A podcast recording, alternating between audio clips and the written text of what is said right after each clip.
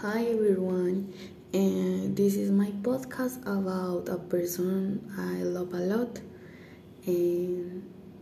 his name is Carlos Gaviria. He was a Colombian lawyer, university professor, magistrate, and politician. Personally, I admire him for his role as a duke because when he was part of the Constitutional Court, in his sentences he left very advanced liberal thinking for the time that allowed them to guarantee rights such as euthanasia, which is incredible in Colombia than in a third world country and also that it happened in the 90s which was very advanced. And in general carlos was born in a rural town and studied law at the universidad de antioquia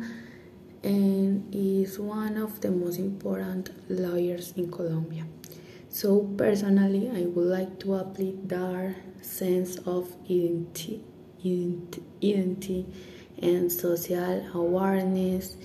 in my life and to work for the country even if the political circumstances are complicated. And I'm a strong academic follower of currents of thought at the legal level. And if I were in front of him, I would ask him, for example, what think of the current decriminalization of abortion and how will he regulate the surrogacy and what think of the deterioration of the polo democrático and if he consider consider Gustavo Petro a good leader and if he believes that the current constitu- constitution is flawed due to its lack of effectiveness. And what think of the constitutional court and the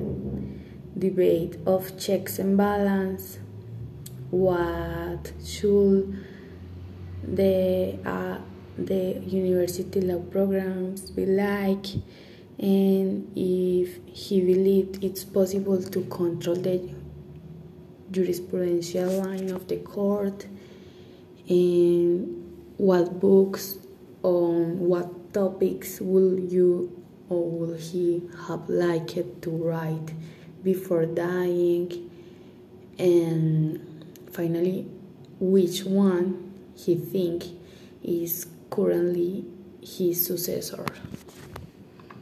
Mm, and that is all. Thank you for listening